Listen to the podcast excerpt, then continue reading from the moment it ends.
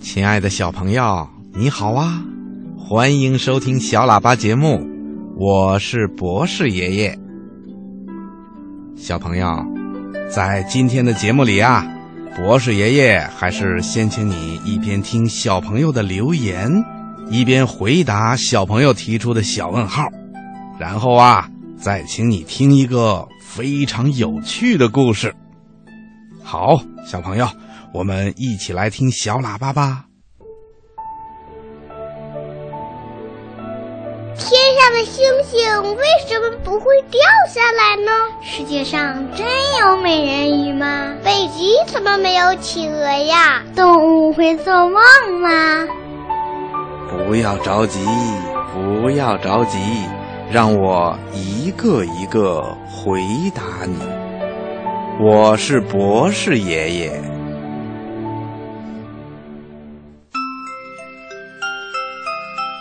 博士爷爷你好，我是管涛小朋友，我来自无锡，我想问博士爷爷一个问题：为什么自行车要用脚踩的？为什么它还叫自行车呢？博士爷爷你好，我叫杨华，我想问你一个小问号：第一个人是怎么来的呀？博士爷爷你好。我叫周子涵，我来自江苏省盐城市开光幼儿园中五班，我今年六岁了。我给你提一个小问号：苹果熟了怎么能吃？苹果没熟怎么不能吃呢？我是来自浙江省舟山市海滨小学。二三班的夏俊杰，我想问博士爷爷一个问题：为什么多吃杨梅牙齿会变软？博士爷爷，我是陆静怡，我一年级啦。今天我想问你一个问题：为什么笔可以画出画来？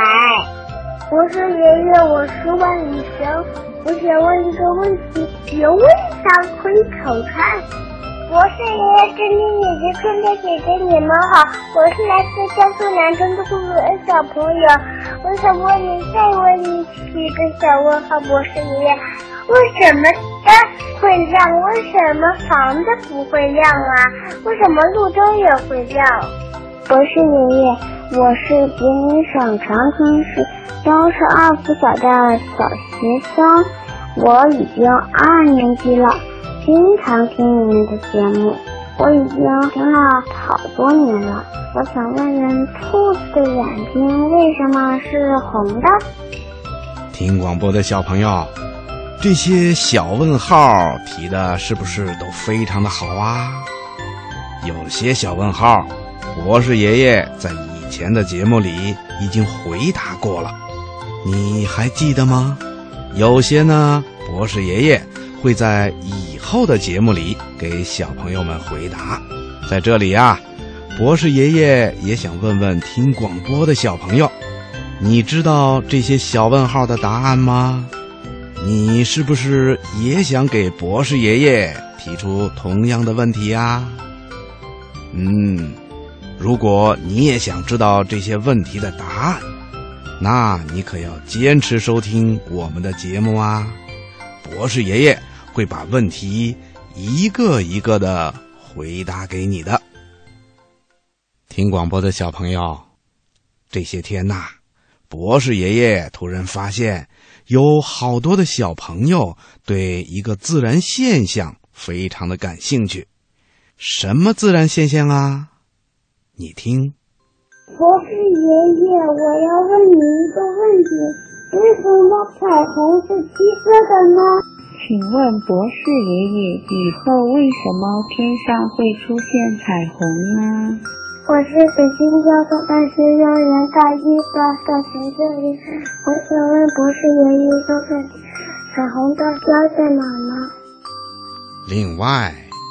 除了小朋友用语音给博士爷爷提出小问号以外，还有好多小朋友啊，也在微信、微博和我们的弟弟邮箱里给我们留了言，比如山东省青岛市六岁的祝光宇，黑龙江齐齐哈尔市三年级的刘刚，还有广州市荔湾区德明小学七岁的许乐言等等小朋友，他们呢也给我提出了同样的问题。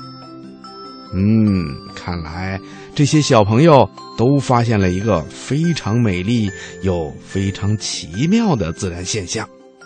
好，下面呢，我就给小朋友们说一说彩虹是怎样形成的。夏天的时候啊，会经常突然电闪雷鸣，下起大雨来的。可是。下完雨以后呢，太阳又会马上出来。这时候啊，在蓝蓝的天空中，就常常会出现一道美丽的彩虹。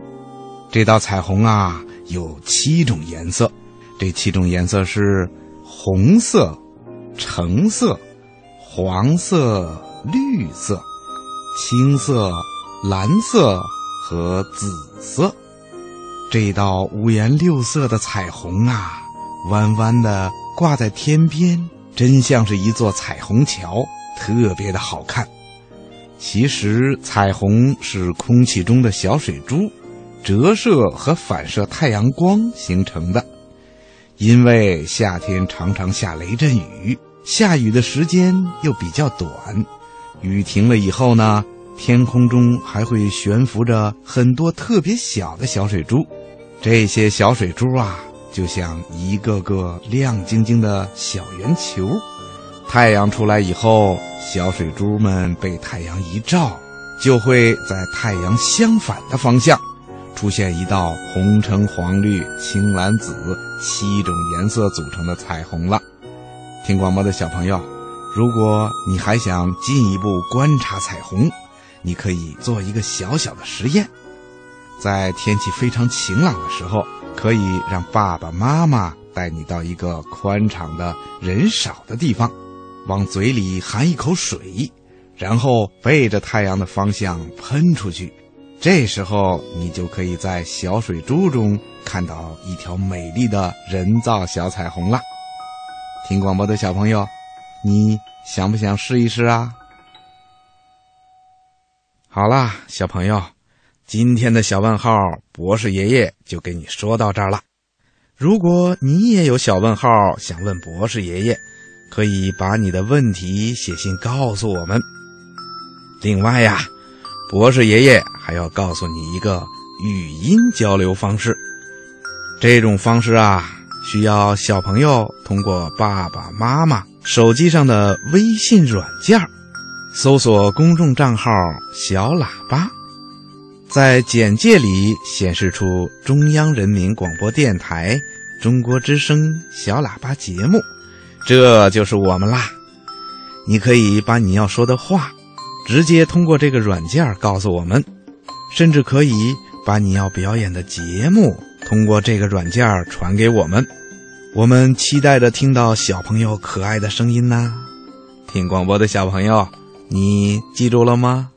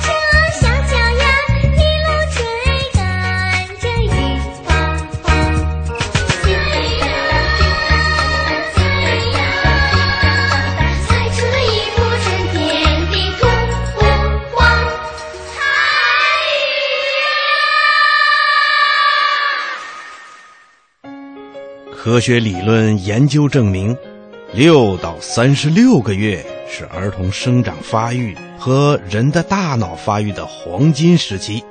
这个阶段及时补充营养非常重要。如果不采取相应的措施，错过这一生长发育的关键时期，将会导致儿童贫血和生长发育迟缓。从而影响儿童的智力水平和健康状况，这种不良影响将伴随孩子的一生。中国每年大约有一千六百多万新生儿，其中大部分出生自农村，很多小宝宝一出生就面临资源极度短缺的环境，所以更需要全社会的关注。为了改善贫困地区婴幼儿营养和健康状况。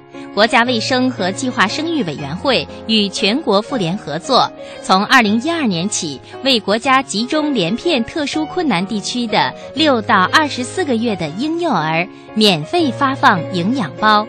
目前已有三百个县的婴幼儿吃上了营养包。喂，小顾，别忘了每天给小弟弟吃营养包。晓得啦，晓得啦，你小弟弟啊，喜欢吃的很。小朋友们，你们好！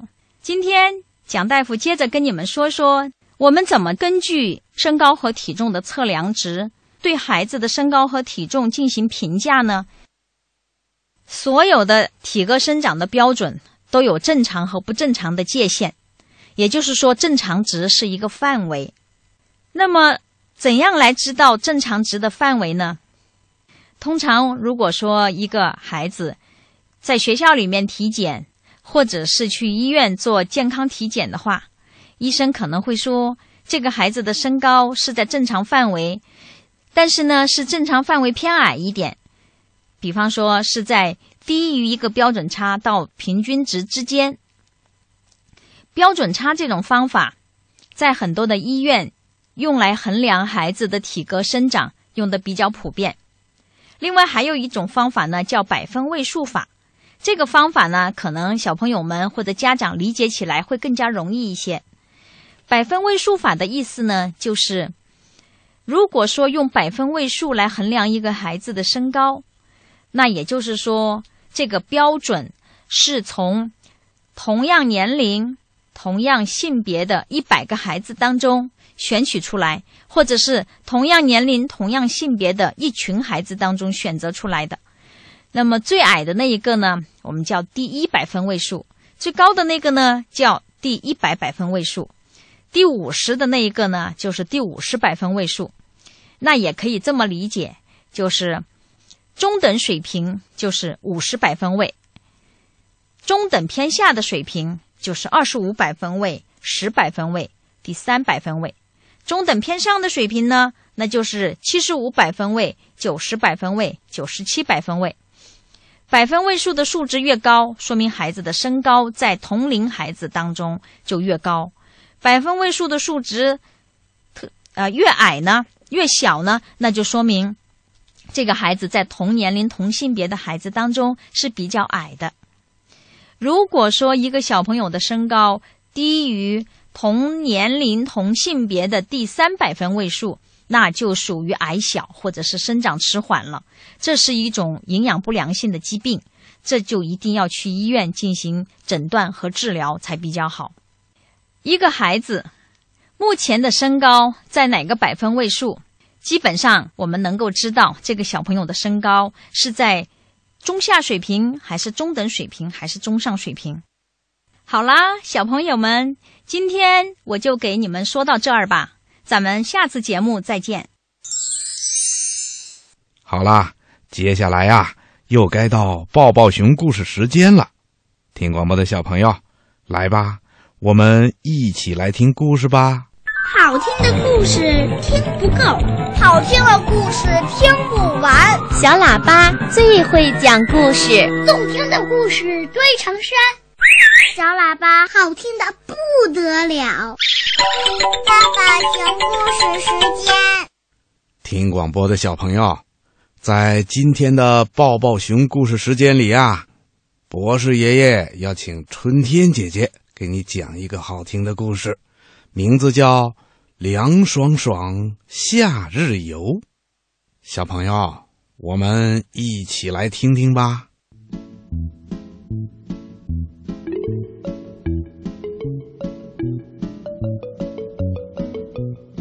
年的夏天呀，十分炎热，似火的太阳烤得大地热腾腾的。森林旅行社的羚羊大叔看在眼里，急在心上。他经过研究发现，高山地带的温度比较低，适宜度夏。于是他呀就在森林旅行社开辟了一条新的旅游热线，那就是“凉爽爽夏日游”诞生了。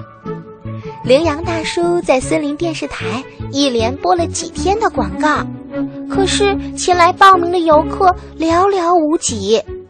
羚羊大叔不明白为什么小动物们都不想去旅游呢？于是呀，他决定弄个明白。他首先来到卡卡兔的家，看到卡卡兔正摆动着两只大耳朵，站在葡萄架下乘凉呢。羚羊大叔急忙上前说：“卡卡兔，夏天这么热，快来参加凉爽爽夏日游吧！咱们和大家一起避暑去。”卡卡兔晃动着两只大耳朵说：“谢谢您，我不去了。我的两只长耳朵可以帮我散热，炎热的夏天就不会感觉到很热了。”原来，兔子是靠两只长长的耳朵来调节体温的。羚羊大叔又来到大树下，看到巴蒂松鼠正在大树荫里蹦来蹦去。羚羊大叔对着上面大声地喊着：“小松鼠，夏天太难受了，来参加凉爽爽夏日游，咱们和大家一起去避暑吧。”巴蒂松鼠调皮地荡着树枝说：“谢谢您，我不去了。”夏天到来之前，我身上脱了很多的毛，衣服薄了，自然也就不热了。原来松鼠呀是靠添减绒毛来调节体温的。一只小马哒哒哒的从这里经过，羚羊大叔赶快就叫住了它：“嘿，小家伙，夏天太难受了，参加凉爽爽夏日游吧，咱们和大家一起避暑去。”小马笑着摇了摇头，谢谢您，羚羊大叔，我不去了。我身上有发达的汗腺，热了会出很多汗的，被风一吹，就像洗了个凉水澡，很凉快的。原来马是靠出汗来调节体温的。羚羊大叔又来到了小狗家，看到小狗趴在大门口，张着嘴，伸出了长长的舌头。呼哧呼哧的喘着粗气，羚羊大叔以为小狗热得快要中暑了，于是呀，他赶紧走上前说：“小狗，夏天很难过吧？没关系的，赶快参加凉爽爽夏日游，我们一起去避暑吧。”小狗感激地说：“谢谢你，羚羊大叔。不过我不用去了，我舌头上有汗腺，伸出舌头就可以排汗。”因此，我不会很热的。原来，狗是靠舌头排汗来调节体温的。羚羊大叔又走到了一棵大树旁，看到鸡妈妈带着孩子们在树荫下的沙土堆里刨着什么，而且呀，不停地在翻新的沙土上面打着滚儿。羚羊大叔关心地说：“你好，鸡妈妈，孩子们。”在沙土上玩多热呀！不如参加我的凉爽爽夏日游，大家一起去避暑。一只小鸡咯咯咯地笑了起来。羚羊大叔，我们热了就在凉的沙土上躺一躺，浑身就会凉飕飕的，好像洗了个凉水澡，可舒服了。你也试一试吧。说着，小鸡们在新翻过的沙子里打起了滚儿。啊，原来呀，小鸡是用新翻起的凉沙土帮助自己的身体降温，这就是它们避暑的方法，真是太有趣了。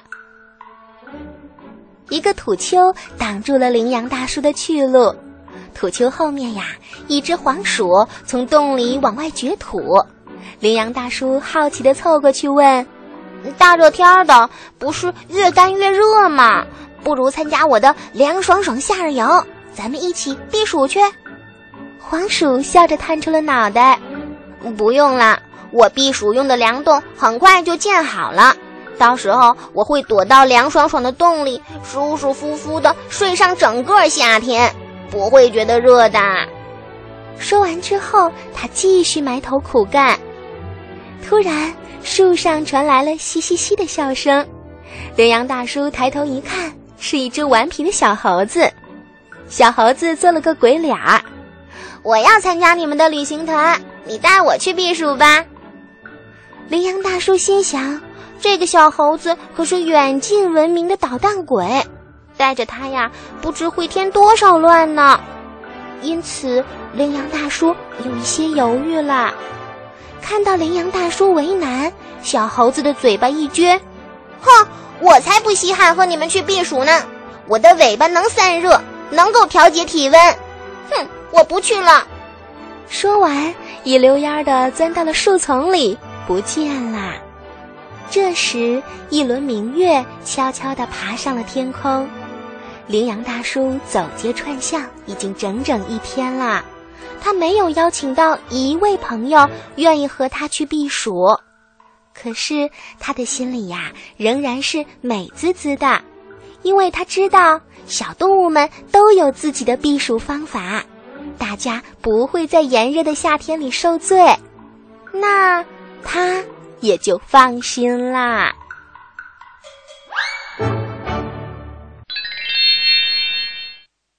听广播的小朋友，故事听完了，好听吗？